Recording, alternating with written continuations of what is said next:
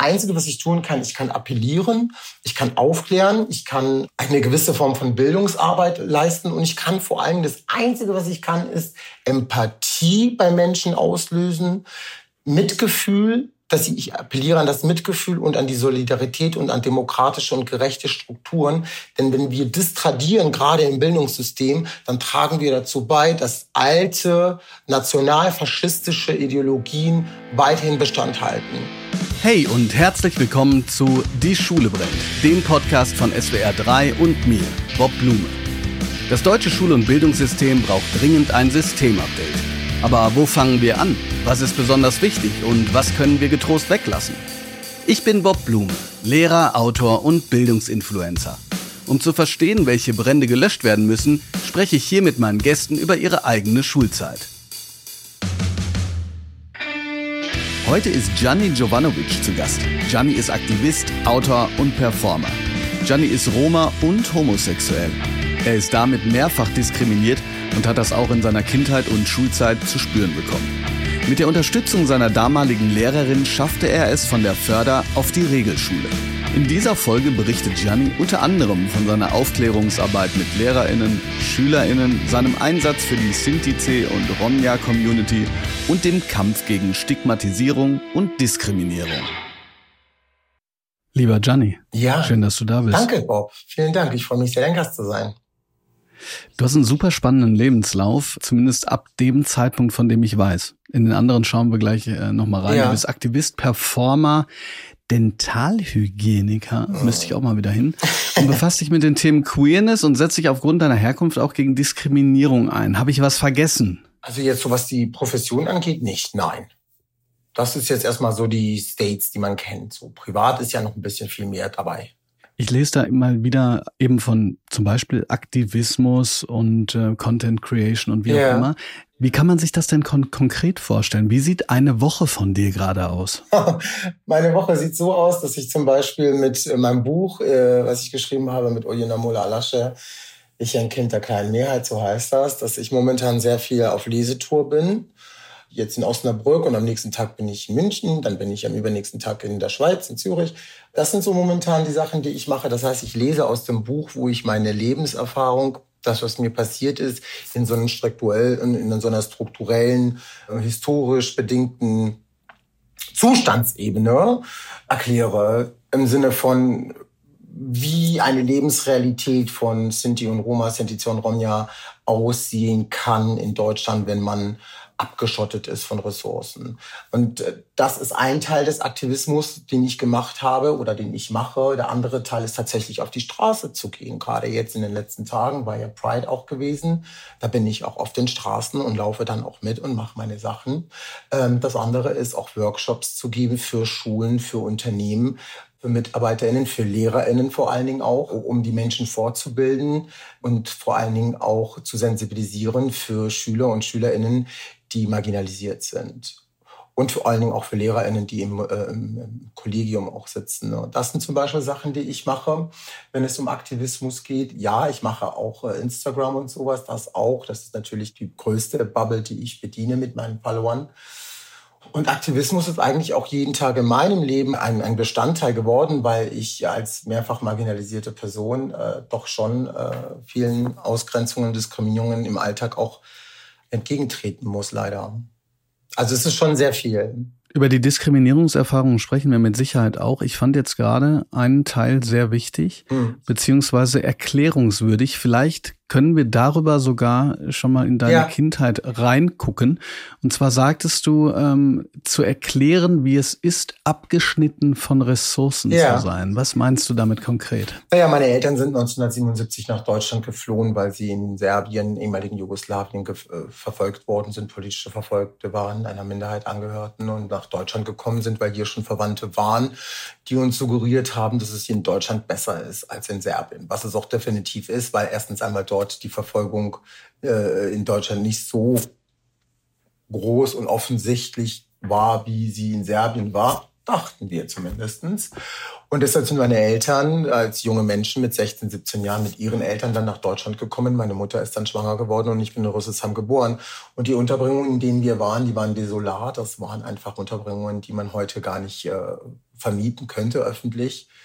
Äh, Erinnerst du dich da konkret selbst dran? Ja, also ich, also gerade auch der Anschlag, der halt eben in Darmstadt dann passiert ist. Es war so, dass wir in einer relativ gut eine Ecke in Darmstadt gelebt haben und äh, eines Nachts dann äh, äh, Faschisten und Neonazis unser Haus anzünden wollten, es in die Luft jagen wollten, uns Molotow-Cocktails ins Haus geschmissen haben und wir und ich sehr schwer verletzt äh, aus diesem ganzen Drama rausgekommen bin. Da war ich vier. Das ist auf jeden Fall auch ganz hart eng äh, geblieben. Aber es war auch die allgemeine Art und Weise, wie zum Beispiel Institutionen mit meiner Familie umgegangen sind. Ämter, Polizei zum Beispiel, aber auch im Privaten die Nachbarn, die uns verboten haben, mit ihren Kindern zu spielen, die uns observiert haben, die Polizei äh, in ihre Häuser gelassen hat, damit sie uns von der anderen Seite observieren und sehen, ob wir irgendwelche kriminellen Dinge tun. Und vor allen Dingen über dem Ganzen schwebte der unsichere Aufenthaltsstatus, weil wir halt eben keine Aufenthaltserlaubnis bekommen haben, sondern immer nur wieder eine Aussetzung der Abschiebung, also eine Duldung. Und das äh, hat hier die jegliche Möglichkeit genommen, dich natürlich auch in Deutschland, gerade meine Eltern, die als Jugendliche hingekommen sind zu integrieren, weil niemand einen natürlich mit so einer äh, Aufenthaltsstatus beschäftigen kann oder will. Das sind so Sachen, die extrem passiert sind, aber auch natürlich die Besonderschulung meines äh, eigenen. Das heißt also, dass man mich äh, von vornherein in eine Schule für Lernbehinderte, so hieß das früher, eingewiesen hat im wahrsten Sinne und äh, dass dadurch natürlich meine Bildungschancen gleich auf Null waren. Und das sind, glaube ich, schon einige konkrete Beispiele, die zeigen, wie Rassismus gegenüber Sinti, Sinti und Romja fungiert und dass vor allen Dingen die Gesellschaft und vor allen Dingen die historisch-politische Verantwortung in diesem Land von den entsprechenden Menschen nicht äh, geachtet wird. Bevor es weitergeht, auch in Bezug auf dein, auf deine Jugend, auf deine Schulzeit, würde ich gerne diese Begriffe mhm. ganz kurz nochmal etwas genauer erklärt haben. Du sprichst ja selber von äh, Sintisee und Romja. Ja. Das hieß früher mal ein bisschen anders, meine ich zumindest. Also es wurde nicht gegendert. Mhm. Und ähm, heutzutage sagt man auch auch das Z-Wort. Kannst du uns da, also mhm. sagt man Z-Wort anstatt eben das Z-Wort. Ja. Kannst du uns da kurz ähm, mitnehmen, ähm, warum das so ist und äh, wer quasi eingeschlossen ist in diese Begrifflichkeiten? Weil ich denke, wir hören das ja wahrscheinlich noch das ein oder andere Mal. Also ich sage ja immer Sinti, Sinti, Romja und, und Romja. Also es ist vor allen Dingen wichtig, in der Stelle zu sagen, dass es da über die Begrifflichkeiten auch innerhalb der Gruppen, der Romani-Gruppen Selbstbezeichnungen gibt. Also es, äh, die Sinti sind äh, Roma, auch Roma, die aber hier in Deutschland seit über 650, 700 Jahren ansässig sind. Das heißt also deutsche StaatsbürgerInnen die fest verwurzelt sind mit der deutschen Kultur und vor allen Dingen auch äh, die furchtbare Geschichte haben, was den Holocaust betrifft, wo fast 90 Prozent der Sinti und Sintize äh, umgebracht worden sind. Das ist nochmal historisch gesehen und vom, vom, von der Herkunft her so zu deuten, dass es diesen Begriff gibt. Roma, Romja sind in der Regel Menschen, die sich selbst bezeichnen, die aus dem Balkan kommen, zum Beispiel aus Serbien, aus Kosovo, aber auch aus der Türkei. Und das ist eine Selbstbezeichnung, die eigentlich universell für die gesamten Gruppen steht. Die Sinti sind die Gruppe, die sich in Deutschland so nennt. Es gibt aber auch Gruppen in Frankreich zum Beispiel, die nennen sich Manouche oder es gibt welche in Portugal oder in Spanien, die nennen sich Calais. Also es gibt ganz verschiedene Untergruppen, wie beispielsweise die Deutschen im Universalen, dann gibt es die Rheinländer, dann gibt es die Bayern, die Saarländer etc. pp. Und so ungefähr kann man das auch äh, bei uns äh, sich das zumindest äh, denken, damit man versteht, wie die Gruppen aufgeteilt sind.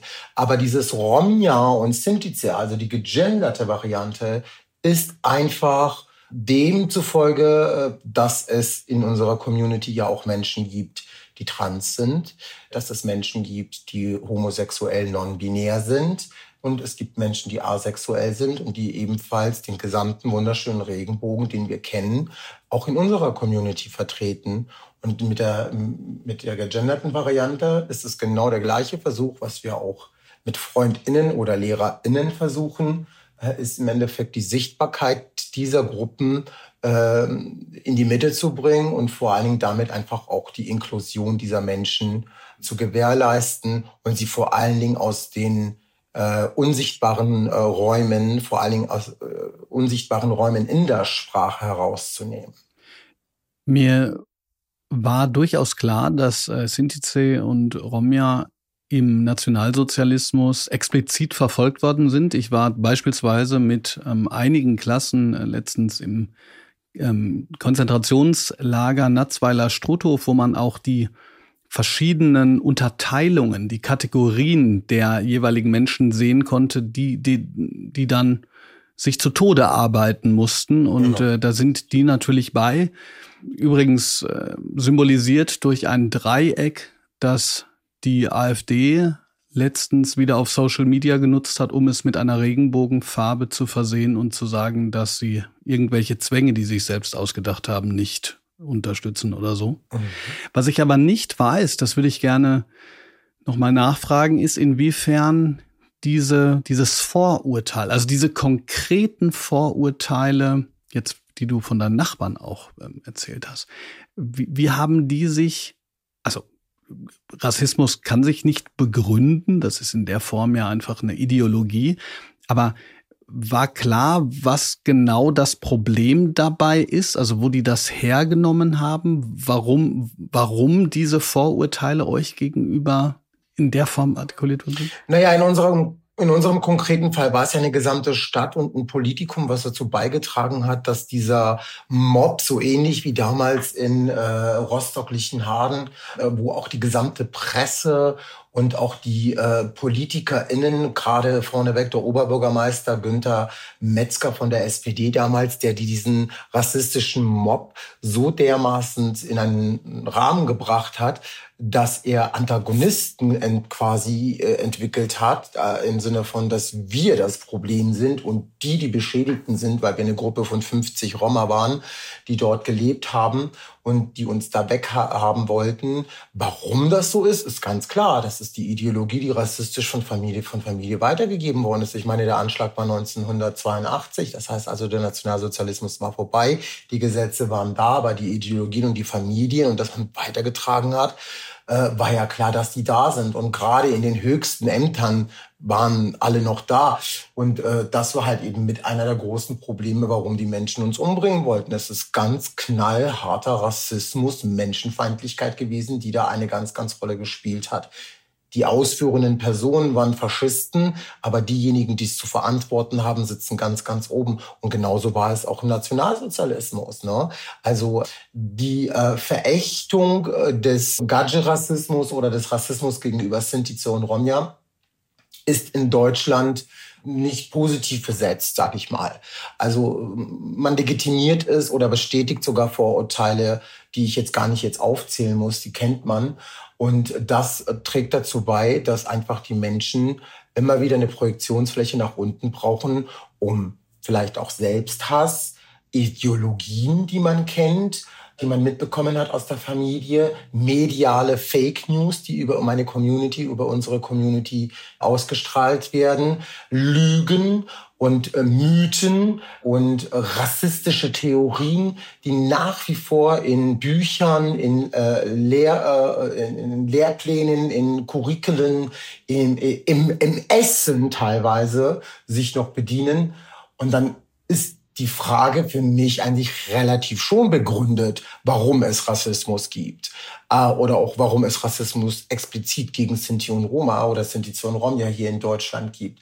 Es ist halt einfach so, dass wir dass die unbeliebten und die ewig devianten und verfolgten und nicht zivilisierten Asozialen sind. Das ist das, was halt einfach in den Köpfen der Menschen schwört. Auch wenn sie es nach außen nicht tragen, aber am Essenstisch sagen sie es.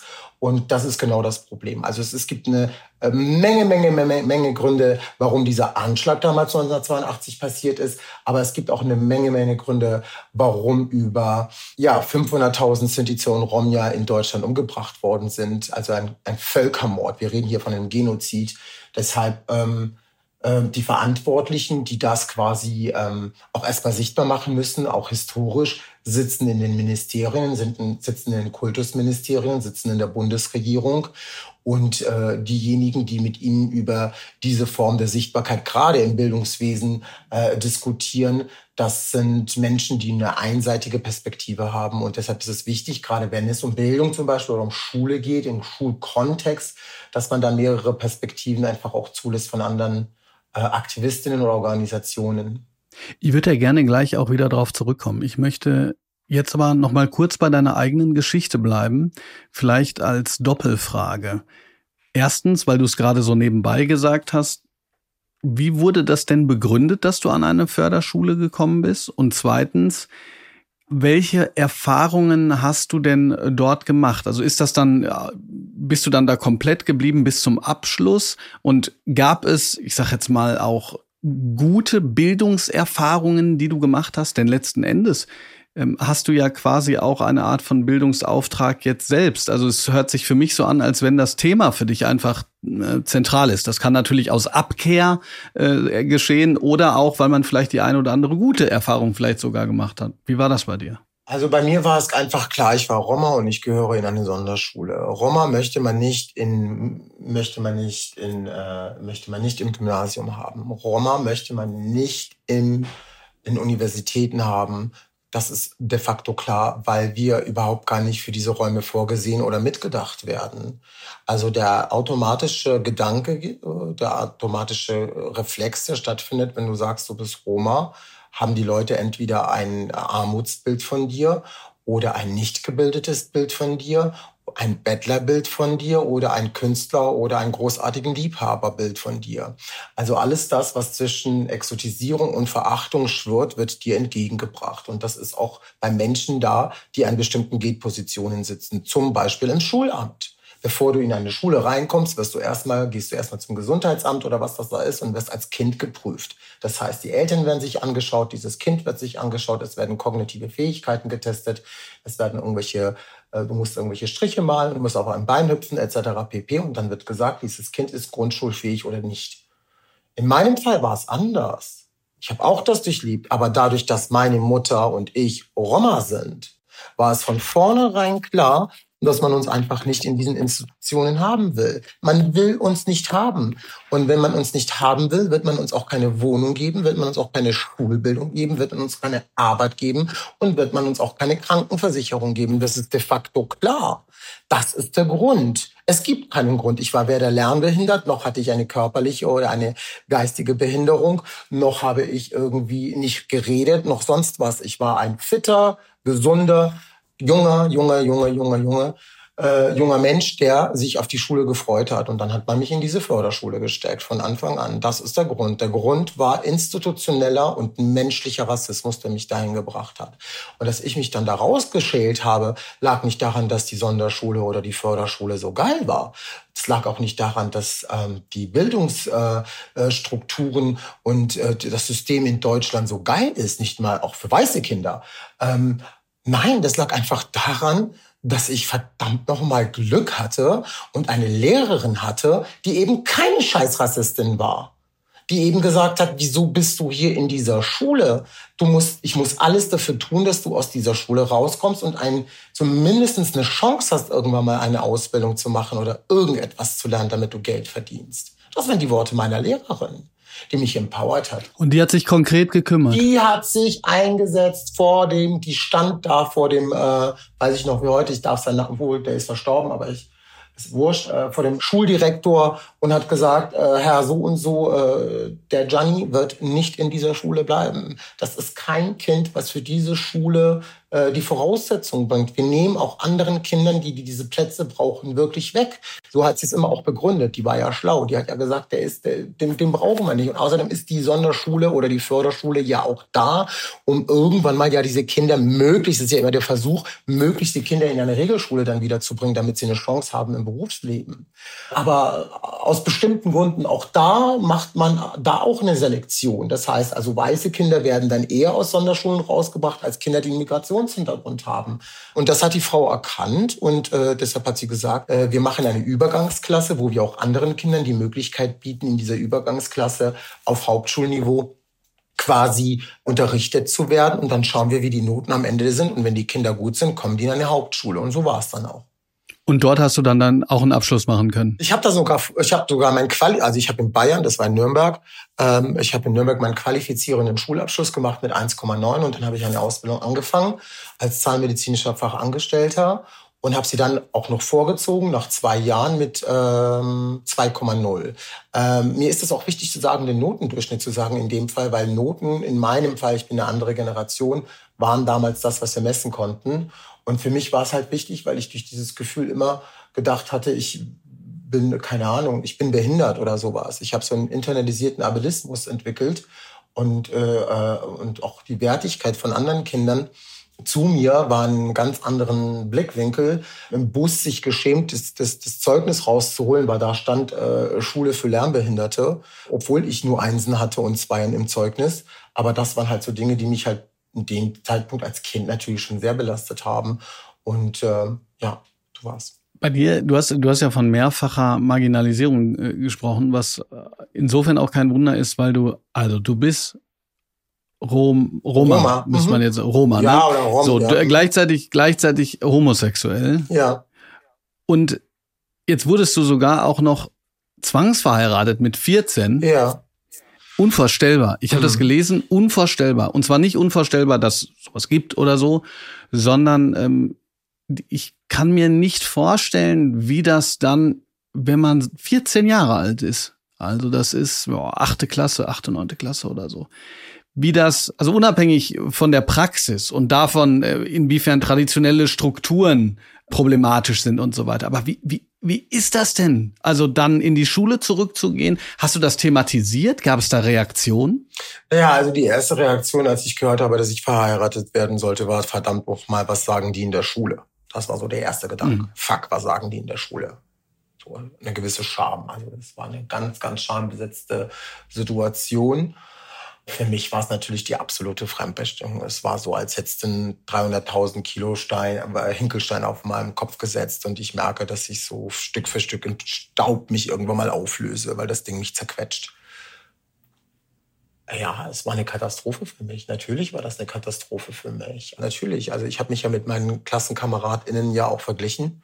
Und wir hatten ja auch ähnliche Interessen. Das heißt, ich habe auch viel Zeit mit denen verbracht. Ich hatte das große Glück, dass ich eine tolle Klasse hatte. Und ähm, wie hat sich das geäußert? Das, das was, was geäußert? Dass du eine tolle Klasse hattest? Naja, die haben mich immer wieder zum Klassensprecher gewählt.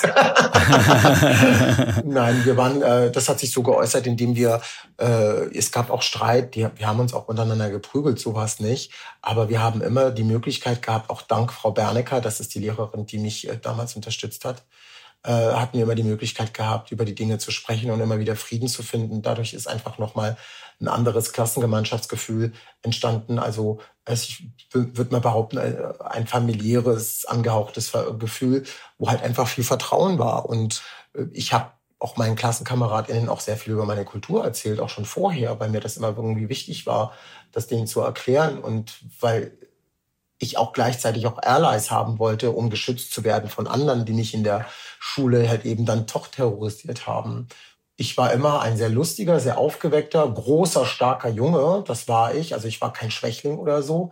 Und gleichzeitig war ich aber auch sehr weich. Gleichzeitig hatte ich auch sehr, heute würde man sagen, feminine Züge. Das lag einfach daran, dass ich damals schon ein schwuler Körper war. Und dadurch hatte ich einfach gerade bei den Mädchen in der Klasse äh, einen sehr großen Schutzhafen. Wir haben sehr viel miteinander auch privat verbunden. Wir haben uns gegenseitig zu Hause besucht, wir haben Filme geguckt, wir sind ins Kino gegangen, wir haben Billard gespielt oder einfach nur durch Nürnberg, äh, durch die Innenstadt gegangen und einfach Zeit miteinander verbracht. Also das waren schon Dinge, die mir als Kind damals schon sehr viel Kraft gegeben haben. Und durch dieses verheiratet werden war das irgendwie ganz auf einmal von heute auf morgen weg. Man hat mir meine Identität genommen. Und das konnten meine Klassenkameradinnen auch sehr gut äh, verstehen. Es gab kaum jemanden in der Klasse, der sich von mir abgewendet hat. Im Gegenteil, die meisten, äh, die meisten haben, einer hat gesagt, geil, Gianni, hast es hinter dir. So. kannst, du, Aber kannst du dich äh, rückwirkend, weil du es gerade gesagt hast, schon im schwulen Körper, kannst du dich daran erinnern, ob du ähm, ja eben in der Pubertätsphase schon so eine Idee davon hattest, ah, ich weiß nicht, meine Mitschüler stehen auf Mitschülerinnen, aber bei mir ist das anders oder ist das tatsächlich dann erst äh, später passiert? Nö, Denn nö, nö, nö, nö, das war schon immer da. Ich lief ja schon mit drei in ähm, Mädchenklamotten rum und wollte Mädchen sein und war immer anders im Sinne von nicht heteronormativ. Nein, nein, ich wusste schon sehr, sehr früh, dass ich ein schwuler Junge bin. Für mich äh, war das jetzt keine Überraschung, äh, dass, äh, dass es die anderen auch wussten. Ich habe mir auch in meiner Ehe, auch überhaupt in meinem ganzen Leben, ja, ich war zwar nicht geoutet und so weiter, aber ähm, ich glaube, dass, dass wenn man mit mir in Interaktion tritt, merkt, dass ich jetzt kein heteronormativer Mann bin und ich bin jetzt nicht ganz, nicht sehr viel verschieden als wie vorher ich habe mir keine Mühe gegeben, meine Homosexualität zu verstecken. Ich habe sie aber auch nicht öffentlich genannt. So, ich war da. So, I was there.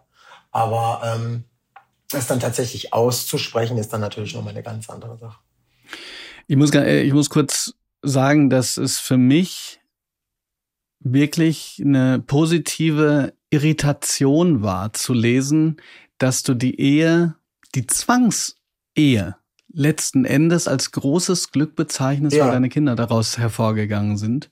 Weil ja. das in gewisser Weise so den, diesen typischen Reflex dem widerspricht, zu sagen, ja, das, also nochmal, ich, ich will hier nichts legitimieren und nichts rechtfertigen, aber ich fand es einfach schön, dass dass es nicht so einfach ist, sondern dass ja. du sagst, du hast Kinder, ja. mit denen verstehst du dich immer noch gut und ja, ähm, ich habe auch ähm, Enkelkinder. Das ist ich hab, umgekehrt. Ich habe auch drei Enkelkinder mittlerweile. Also äh, es ist jetzt so, dass es, ähm, ich das jetzt für mich so sage, das ist aber auch, wie du es vorhin auch schon gesagt hast, es ist keine Legitimation dafür, dass das richtig ist. Um Gottes Willen, das ist Katastrophe, das ist körperlicher und Miss, ähm, körperlicher und psychischer Missbrauch von Kindern, auf gut Deutsch gesagt. Das darf nicht passieren. Wenn ich das sage, dann ist es auch eine Überlebensstrategie, wenn ich das sage. Weil wenn ich zurückblicke auf mein Leben und sage, oh mein Gott, diese Zwangsehe, die äh, fickt mein Herz immer noch, die macht mich immer noch kaputt und ich bin immer noch in den tiefsten, dunkelsten Räumen, wo mich meine Dämonen auffressen, dann habe ich die, dann hat diese, dann hat diese Fremdbestimmung, diese Gewalt, die ich damals auch erlebt habe im wahrsten Sinne, gewonnen. Das heißt, ich gehe kaputt was mir nichts anderes übrig bleibt, ist, dass ich das Gute daraus herausziehe, so blöd es auch klingen mag. Aber ich muss das tun, damit ich in der Gegenwart nicht kaputt gehe. Und äh, meine beiden Kinder, die ich habe, sind das Wichtigste in meinem Leben. Und wenn ich diese beiden Kinder nicht gehabt hätte, wäre ich heute auch nicht in meiner Person der Gianni, der ich heute bin. Weil meine Kinder, die ja nur 16 und 17 Jahre auseinander sind, äh, zwischen mir sind auch oft ein Spiegel und eine Reflexionsfläche, sowohl ich für sie und umgekehrt. Das heißt, ich lerne sehr, sehr viel von meinen Kindern und umgekehrt auch. Und das macht diese Bindung und diese Vater- äh, Kinderbeziehung, äh, Elternschaftsbeziehung zu den Kindern einfach nochmal anders, glaube ich, als wenn man vielleicht 30 oder 35 Jahre auseinander ist. Das ist auf jeden Fall was ganz, ganz Großartiges, und nochmal, ich bin ein schwuler Mann. Für mich persönlich sind keine Kinder vorgesehen, biologisch in dieser Welt, äh, auch keine Enkelkinder. Und dass ich als, als, als, als schwuler Mann dieses großartige Privileg habe, meine eigenen leiblichen Kindern zu haben und Enkelkinder zu haben, ist für mich Glück und Segen in einem. Und ähm, das, was die Gegenwart heute mir quasi an Liebe und an Reichtum beschenkt, mildert das Trauma und das Drama, was äh, in meiner Kindheit passiert ist. Machen wir kurz einen ganz harten Cut und kommen zu den sogenannten Kategorien dieses Podcasts. Ja. Ich sage dir ein Stichwort ja. und du sagst entweder eine ganz kurze oder auch eine etwas längere Assoziation ja. dazu, was dir einfällt. Take a break in der Pause.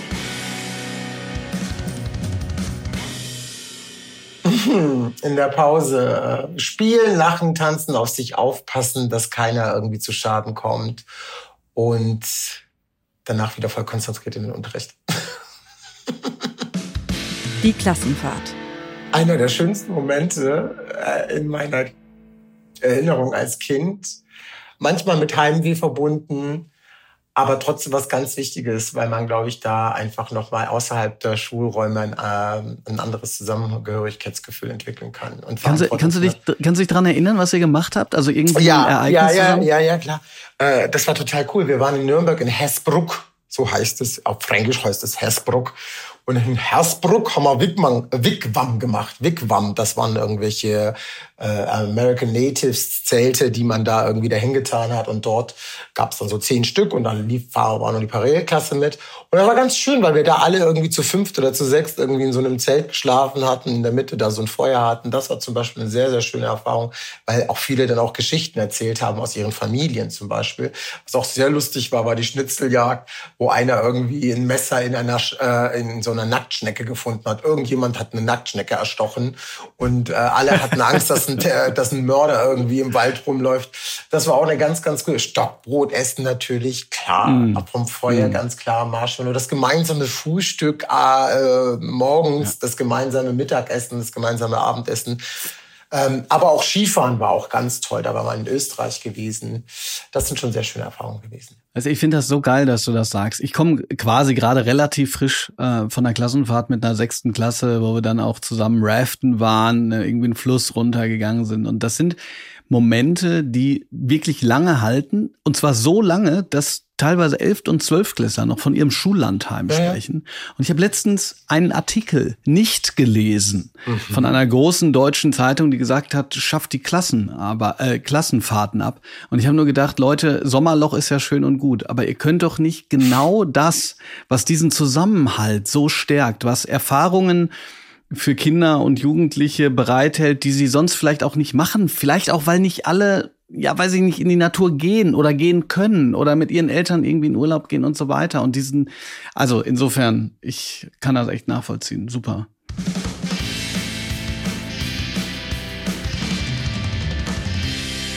Deine Schulzeit in einem Song. Ich glaube tatsächlich, Daylight von den No Angels. Why? Weil Daylight auch ein wichtiger Song zu meinem Outing war und Daylight war Hoffnung und gleichzeitig auch das Feiern, was da war. Ähm, ich glaube Daylight im Sinne von, dass mein Daylight am Ende des Bildungshorizontes auf mich wartet. Ach, wunderbar. Du hast gerade darüber gesprochen, und damit verlassen wir die Kategorien, dass du auch Fortbildung für LehrerInnen gibst. Ja. Wie kann man sich die Zielsetzung einer solchen Fortbildung denn, denn vorstellen? Ich meine, du hast es schon angeteasert, du ja. hast gesagt, es geht auch um, um Sichtbarkeit, aber ähm, ja, was, was sind da die konkreten Inhalte, die du besprichst? Wie sollen die LehrerInnen da wieder rausgehen? Also das kommt ein bisschen drauf an, welchen Workshop ich anbiete. Es gibt manchmal so Antirassismus-Workshops, die ich an, anbiete für LehrerInnen, wo es da konkret darum geht, wie geht man mit Kindern aus der Sinti und Romja-Kultur um, weil viele Schulen, SchulleiterInnen sagen, wir wir kommen nicht weiter, die Kinder kommen nicht, die Eltern sind nicht da. Kannst du da kannst du da konkret werden mal? Also, weil das das finde ich naja, super zum Beispiel, spannend. Zum Beispiel, also ein ganz konkretes Beispiel ist ganz klar. Also es gibt zum Beispiel Kinder, die sind zwei Tage da und dann sind die auf einmal zwei Monate nicht in der Schule. Und dann fragt man sich, und dann versucht man die Eltern zu erreichen, hat dann eine Handynummer, ruft dann an, erreicht niemanden, eine E-Mail-Adresse hat man nicht, man schreibt einen Brief, kriegt keinen Brief zurück diese Kinder sind vielleicht abgeschoben worden.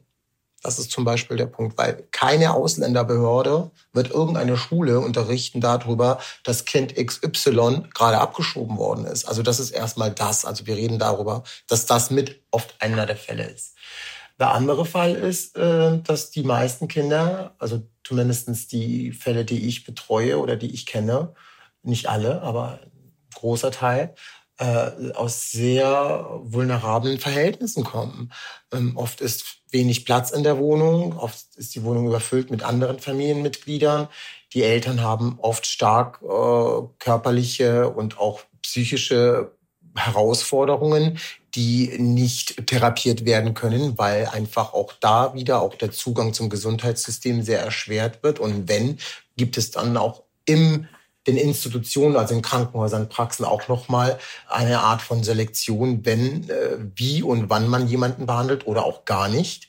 Das spielt auch eine ganz entscheidende Rolle. Das heißt also, dass die Eltern krank sind, die Kinder für die Eltern sorgen müssen, dass viele Eltern zum Beispiel auch kein Deutsch reden oder auch nicht das Deutsch lesen und schreiben können und dass Kinder, die in der achten, in der sechsten, siebten, achten Klasse sind, halt eben dann auch lesen und schreiben können, oft auch für ihre Eltern die Amtsgänge machen mit ihren Eltern, um zu dolmetschen, um zu übersetzen.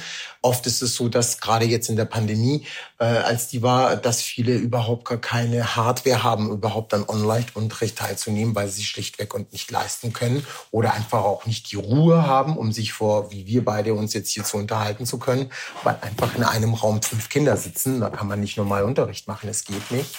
Das sind auch so Herausforderungen, die einfach diesen ganzen, die das Ganze einfach schwierig machen für viele Leute. Und das erkläre ich dann Lehrer und Lehrerinnen. Und ich erkläre ihnen vor allen Dingen auch, warum auch das deutsche Bildungssystem Sinti und Roma-Kinder nicht vorsieht. Ich erkläre ihnen auch, dass, warum ähm, viele Familien auch dem Bildungssystem, äh, dem deutschen Bildungssystem gegenüber skeptisch sind, weil einfach die Geschichte gezeigt hat, dass die Gestapo in Schulen gegangen ist und unsere Kinder daraus genommen hat und umgebracht hat. Und ähm, das aber nie im kollektiven oder auch im, äh, im, im, politischen oder im strukturellen aufgearbeitet worden ist, durch zum Beispiel Bildung in der Schule, dass man nicht äh, nur eine Opfergruppe benennt, sondern dass man auch noch die vielen anderen Opfergruppen benennt. Zum Beispiel Sintize und Romja, zum Beispiel asoziale Menschen mit Behinderungen äh, oder aber auch Homosexuelle, das Euthanasieprogramm, Kommunisten und Kommunistinnen, all die äh, Menschen, die gegen das System waren. All diese ganzen Opfergruppen werden in der Erinnerungskultur, gerade in der Bildung, im Bildungssektor ausge, ausgelassen. Und das ist ein ganz, ganz großes Problem, weil dadurch entsteht auch nicht eine gesellschaftliche Empathie ja, für die Gruppe der Homosexuellen sieht es natürlich noch mal ein bisschen anders aus, aber für die zweitgrößte Gruppe hinter der, äh, den Menschen mit jüdischer Abstammung sind nun mal halt eben die Menschen mit Romani Culture und darüber weiß halt eben niemand. Und ich glaube, das sind halt einfach auch dann noch mal die Aspekte, die ich erkläre, warum das so ist. Ich erkläre, woher Sinti und Roma eigentlich herkommen und äh, ich erkläre den Lehrern und den Lehrerinnen, äh, welche, sie, welche Möglichkeiten sie im Alltag haben, wirklich im Alltag haben, um dort ähm, Hilfe zu leisten.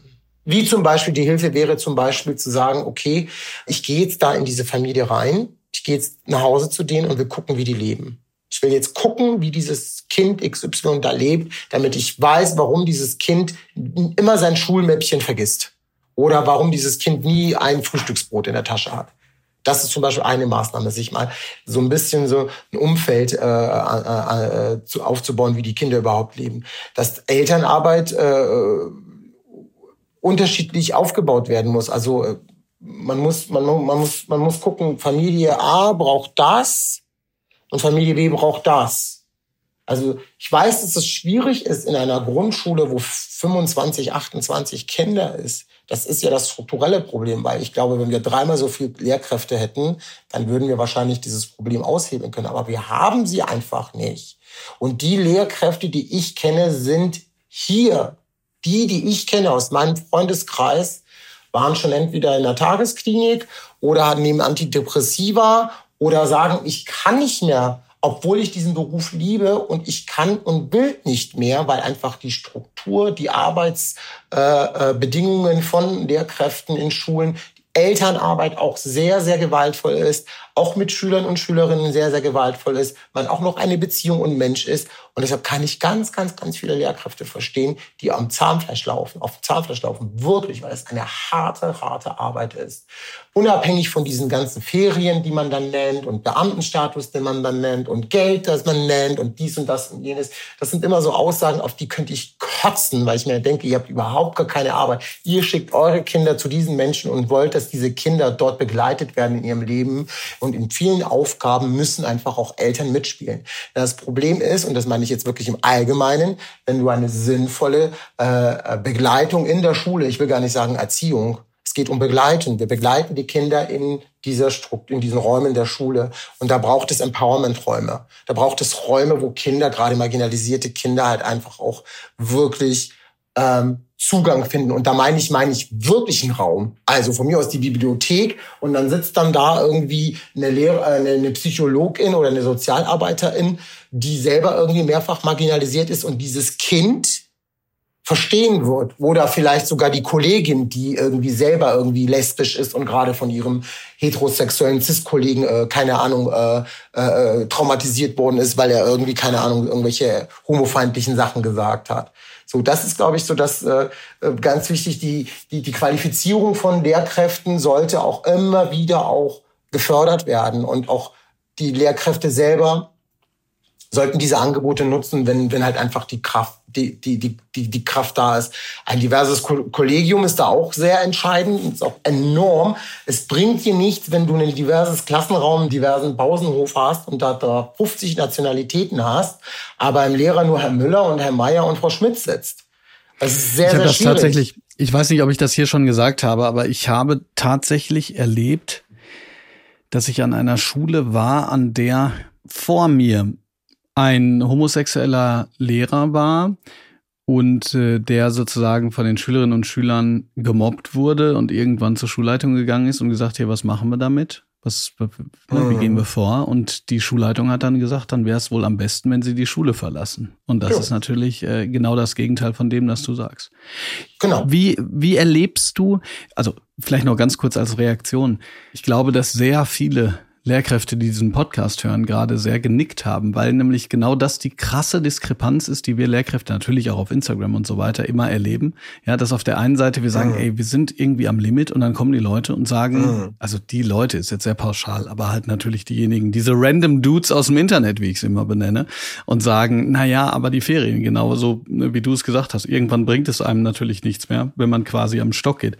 Ja. Was mich interessiert ist, wie erlebst du denn die Reaktion derjenigen, ähm, mit denen so, du, du diese Fortbildungen machst? Oder, weiß nicht, vielleicht auch im Nachgang? Was sind so, was ist vielleicht noch das, was du so also von das, den Lehrkräften was, selber zu hören bekommst? Ja, was ich von den Lehrkräften bekomme, wenn es gerade um Rassismus gegenüber Sinti und Roma oder um Mehrfachdiskriminierung oder um Zustände von Kindern, die Migrationshintergrund äh, äh haben, wenn ich denen erzähle, was da eigentlich abgeht, dann sitzen sie da und, und, und weinen teilweise bitterlich und machen sich Vorwürfe, weil sie sagen, ich hatte keine Ahnung, dass es in Roma-Familien so aussehen kann. Ich hatte keine Ahnung, dass die Geschichte und dass das Bildungssystem so rassistisch gegenüber Roma und Sinti-Kindern war. So sitzen die Menschen da, teilweise empört. Manche sind richtig wütend, manchen ist es auch scheißegal. Manche sagen auch, ja, die sind so und das habe ich auch schon erlebt und ich äh, habe auch in diesen Räumen auch rassistische Aussagen äh, von Lehrkräften mitbekommen, wo ich äh, das ist dann wieder sehr spannend gewesen in dem Raum, muss ich ganz ehrlich sagen. Da war das so, da hat ein äh, etwas älterer, äh, männlich gelesener Lehrer würde ich mal behaupten, es war ein Mann, ein weißer alter Mann, auf gut Deutsch gesagt, der äh, das Z-Wort sich nicht verbieten lassen wollte. Und ich habe auch gesagt, schauen Sie mal, ich verbiete Ihnen gar nichts. Sie können sagen und tun und lassen und machen, was Sie wollen. Ich bin kein Sprachpolizist. Ich bin hier als Referent eingeladen und erkläre Ihnen die Zusammenhänge, warum man dieses Z-Wort, das hatten wir vorhin ja auch kurz angedeutet, nicht im Alltag und gerade im Schulkontext benutzen sollte, weil es A, Kinder, die aus dieser Community kommt, verletzt, sie rassistisch quantifiziert. Das andere ist, sie reproduzieren Gewalt. Es ist eine Fremdbezeichnung, die aus dem Nationalsozialismus herkommt. Dieses Wort bedeutet äh, ziehender Gauner, äh, der Unberührbare, Untermensch, Kakerlake der Gesellschaft. Und wenn Sie dieses Wort die ganze Zeit droppen und ich als Angehöriger dieser Community, der zu diesem Thema eingeladen worden ist, Sie zu sensibilisieren, Sie darüber zu aufzuklären und Sie das die ganze Zeit in diesem Raum hier droppen und Ihre, und das, das Lustige war, oder das Schöne war, dass schon andere LehrerInnen, KollegInnen schon gesagt haben, kannst du bitte damit aufhören? Kannst du bitte aufhören, dieses Wort zu benutzen? Herr Jovanovic steht gerade vor uns. Das ist schon vorher passiert und dann kam erst die Diskussion mit diesem Lehrer. Auf jeden Fall hatte ich in diesem Gefühl gehabt, ich war nicht alleine in diesem Raum mit meiner Meinung. Das hat mir natürlich sehr geholfen. Ich war die einzige rassifizierte Person in diesem, in diesem, in diesem Raum. Es waren tatsächlich ausschließlich weiße Lehrkräfte. Aber es waren Lehrkräfte, die genau verstanden haben, worum es geht. Und die sind mir dann Gott sei Dank in diesem Workshop zur Seite gekommen und haben mich ein bisschen beschützt von diesen Menschen. Aber da sage ich einfach, so eine schreckliche Situation, so schlimm sie auch für mich war, das zeigt mir, dass es Lehrkräfte gibt, ja, die eben nicht so sind wie dieser alte weiße Mann. Das zeigt einfach, dass da auch ein Strukturenwandel auch da schon stattfindet. Ich war in der alten Schule, wo ich gewesen bin, da in Nürnberg und habe natürlich alle Lehrer und Lehrerinnen da auch noch im Kopf, wie die so drauf waren. Und da war noch eine Lehrerin da, die, die ich noch kannte und die sagte zu mir, Gianni, du musst dir vorstellen, äh, guck dir heute die Lehrer und die Lehrerinnen hier an. Das waren alles Leute, die haben ausgesehen wie du und ich. Das waren Leute, die waren zwischen diesen äh, Leute, die gerade aus dem Referendariat raus sind, Leute, die irgendwie schon fünf oder zehn oder auch zwanzig Jahre dabei waren und das waren für mich, also gefühlt objektiv, waren das für mich Leute, die jedes einzelne Wort verstanden haben, was ich an dem Tag dort gesagt habe. Und das ist auch das, was ich auch mitgeben kann in diesem Workshop. Ich kann nicht die Denkensweise von irgendwelchen Menschen verändern. Ich kann auch nicht irgendwelche Not Notwendigkeiten, etwas zu verändern, erzwingen bei Menschen, die nicht in dieser Situation tun. Das Einzige, was ich tun kann, ich kann appellieren, ich kann aufklären, ich kann ähm, eine gewisse Form von Bildungsarbeit äh, leisten und ich kann vor allem, das Einzige, was ich kann, ist Empathie bei Menschen auslösen, Mitgefühl, dass ich appelliere an das Mitgefühl und an die Solidarität und an demokratische und gerechte Strukturen. Denn wenn wir das tradieren, gerade im Bildungssystem, dann tragen wir dazu bei, dass alte nationalfaschistische Ideologien weiterhin Bestand halten. Und das haben diese Lehrkräfte verstanden. Zwei Gedanken kurz. Das eine ist, es ist doch immer wieder erstaunlich, dass Leute die argumentieren, ihnen würde irgendwas weggenommen werden, nur weil sie ihre Soße nicht wie in den 1950er Jahren äh, benennen können, gleichzeitig überhaupt kein Gefühl dafür haben, dass es da um Menschen geht, denen schon quasi seit Jahrhunderten was ja, weggenommen wurde. Ja, klar, ja? natürlich. Also das ist eben dieses, dieses, äh, diese Blindheit gegenüber dem Privileg, immer alles so sagen zu können, genau. ohne Widerspruch äh, zu erfahren. Denn das ist ja letzten Endes das, worum es geht. Es geht ja nicht darum, dass irgendjemand kommt und sagt, ich verbiete dir was, sondern es geht darum, dass du, dass man äh, halt mittlerweile lauter sagen kann, äh, du kannst sagen, was du willst, aber wenn das, was du sagst, rassistisch ist, dann sagen wir dir, dass es rassistisch ist. Erstmal, nicht mehr und nicht weniger. Oder im besten Fall die Sensibilisierung. Der zweite Punkt, den du gesagt hast, finde ich extremst wichtig, da ich glaube, dass äh, Solidarität und Empathie genauso im Handeln erlernt werden müssen wie mathematische Formeln. Das geht aber nicht, wenn Schule nur darauf zielt, individuelle Leistungen zu bewerten. Auch hier wieder ein Beispiel. Ich, ich, hab, ich, ich hoffe, den Leuten hängt es nicht außer aus, aus den Ohren raus. Aber ich habe beispielsweise eine Theater AG, wo die unterschiedlichsten Kinder und Jugendliche aus dem unterschiedlichsten Alter hinkommen. Und ein Jahr lang proben, um am Ende eine, eine Aufführung zu machen, wo jeder von jedem abhängt. Da kannst du nicht sagen, ja, jetzt, äh, sorry, jetzt meine ich mit oder jetzt habe ich hier meine Leistung, meine Leistung gegeben und, und so weiter. Also diese, diese Formen der Zusammenarbeit zu leben, nicht nur im Theater, es gibt die verschiedensten anderen Möglichkeiten, du hast es gerade auch schon gesagt, und Schutzräume. Mhm. Das finde ich eine extrem wichtige Botschaft, zu sagen, ja, es geht auch um diese Zertifikate, aber lasst uns doch bitte auch den Blick dahin richten, dass Leute aus dem Bildungssystem rauskommen und nicht das Gefühl haben, über Jahre ohnmächtig, marginalisiert oder ähm, diskriminiert worden zu sein. Deshalb danke für die Botschaft an der Stelle noch. Damit hast du in gewisser Weise die ähm, These, die ich mittlerweile in der zweiten Staffel immer ans Ende stelle, schon vorweggenommen. Nämlich eigentlich könnte man ja sagen, dass deine These ist, wir müssen auch in Schulen dafür sorgen, Empathie und Solidarität zu entwickeln, oder? Das als kleinste Form. Ja. Für alle Menschen, ja. die dort ja. leben, denn viele Kinder leben ja, also äh, verbringen einfach unheimlich viel Zeit dort. Ja, also wir werden ja in der Schule ja auch sozialisiert, also äh, auch gerade unter Freundinnen, auch von Lehrerinnen. Das heißt also auch, wenn du gerade als Erwachsene oder als äh, keine Ahnung Person, die halt einfach wirklich jetzt ähm, da die Autorität besitzt, weißt, welches Machtposition du auch hast und dass du, dass dein Ja oder dein Nein entscheidend ist für die Zukunft dieses Kindes. Also das ist die Verantwortung, die man so hat. Ich sage es immer auch gerne, meine Lehrerin war keine Lehrerin, sondern sie war eine Künstlerin der Lehre. Ich meine das ganz ehrlich, weil le zu lehren war eine Kunst. Ist, also das ist verloren gegangen, das muss ich ganz ehrlich sagen. Wenn du in die Geschichte des Lehrens gehst, das war eine Kunst, das ist nur KünstlerInnen quasi, so hat man die damals äh, nicht im alten Griechenland noch oder weiß was ich, zur Römerzeit noch irgendwie benannt. Aber das ist es auch gewesen. Du, Du, wenn du jemandem was lehren willst, musst du erstmal wissen, wen habe ich denn erstmal da vor mir und welchen Zugang, welchen Kanal kriege ich, damit diese Person vielleicht das, vielleicht braucht das Kind A der das hier und das Kind B braucht halt einfach diesen Zugang. Und deshalb ist, weiß ich gar nicht, ob das so individuell gefördert wird in unseren, dass man so individuell auf, nee, glaube ich gar nicht. Ich glaube, dass wir schon sehr in einer vorgefertigten äh, Checkliste irgendwie alles abchecken, abarbeiten und wer mitkommt, kommt mit und wer nicht mitkommt, fällt halt hinten raus. Ich glaube, das ist eigentlich eher die Struktur, die das gibt. Und die meisten Lehrkräfte zerbrechen daran, an diesen Strukturen, die sie selber haben, weil ich, ich rede, ich habe wirklich, meine besten Freunde sind Lehrkräfte.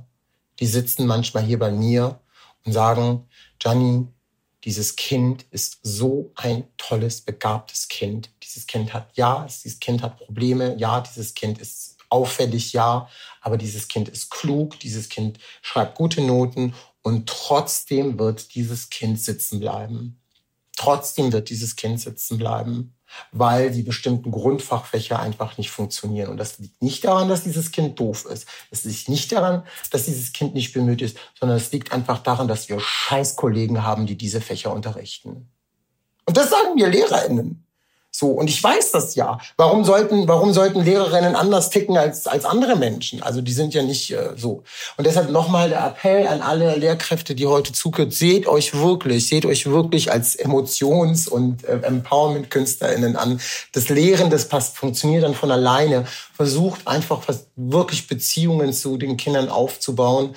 Versucht die Kinder da abzuholen, wo sie stehen. Stellt ihnen offene Wie, warum, wieso, weshalb Fragen und versucht, wenn ihr seht, dass dieses Kind irgendwie mehr leidet als andere Kinder, dieses Kind wirklich im Fokus zu nehmen und wenn es gar nicht äh, anders geht, sich andere Kolleginnen dazu holen, in die Familien gehen, Anlaufstellen für Schülerinnen und Eltern in Schulen stellen, damit die Menschen zu uns in die Schulen kommen. Das ist super wichtig, dass man da wirklich, ich, und da meine ich wirklich auch wieder einen Raum.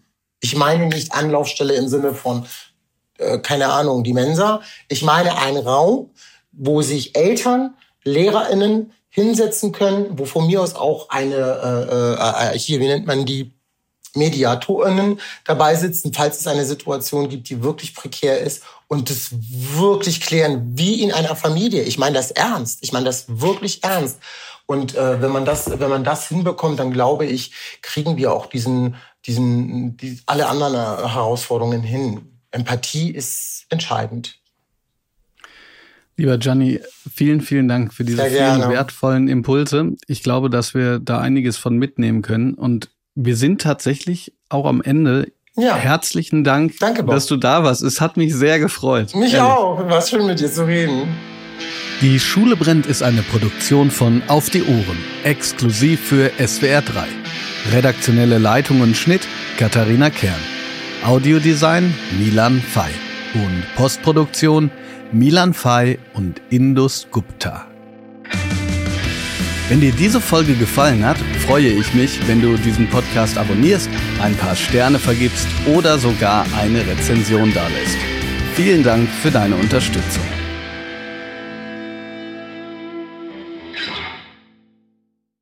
Wie gewinne ich die Kraft der Zuversicht? Warum ist es gesund, dankbar zu sein? Der neue Psychologie-Podcast von SWR2 Wissen und Bayern 2 Radiowissen gibt euch Antworten. Wissenschaftlich fundiert und lebensnah nimmt euch, wie wir ticken, mit in die Welt der Psychologie. Konstruktiv und auf den Punkt. Immer mittwochs exklusiv in der ARD Audiothek.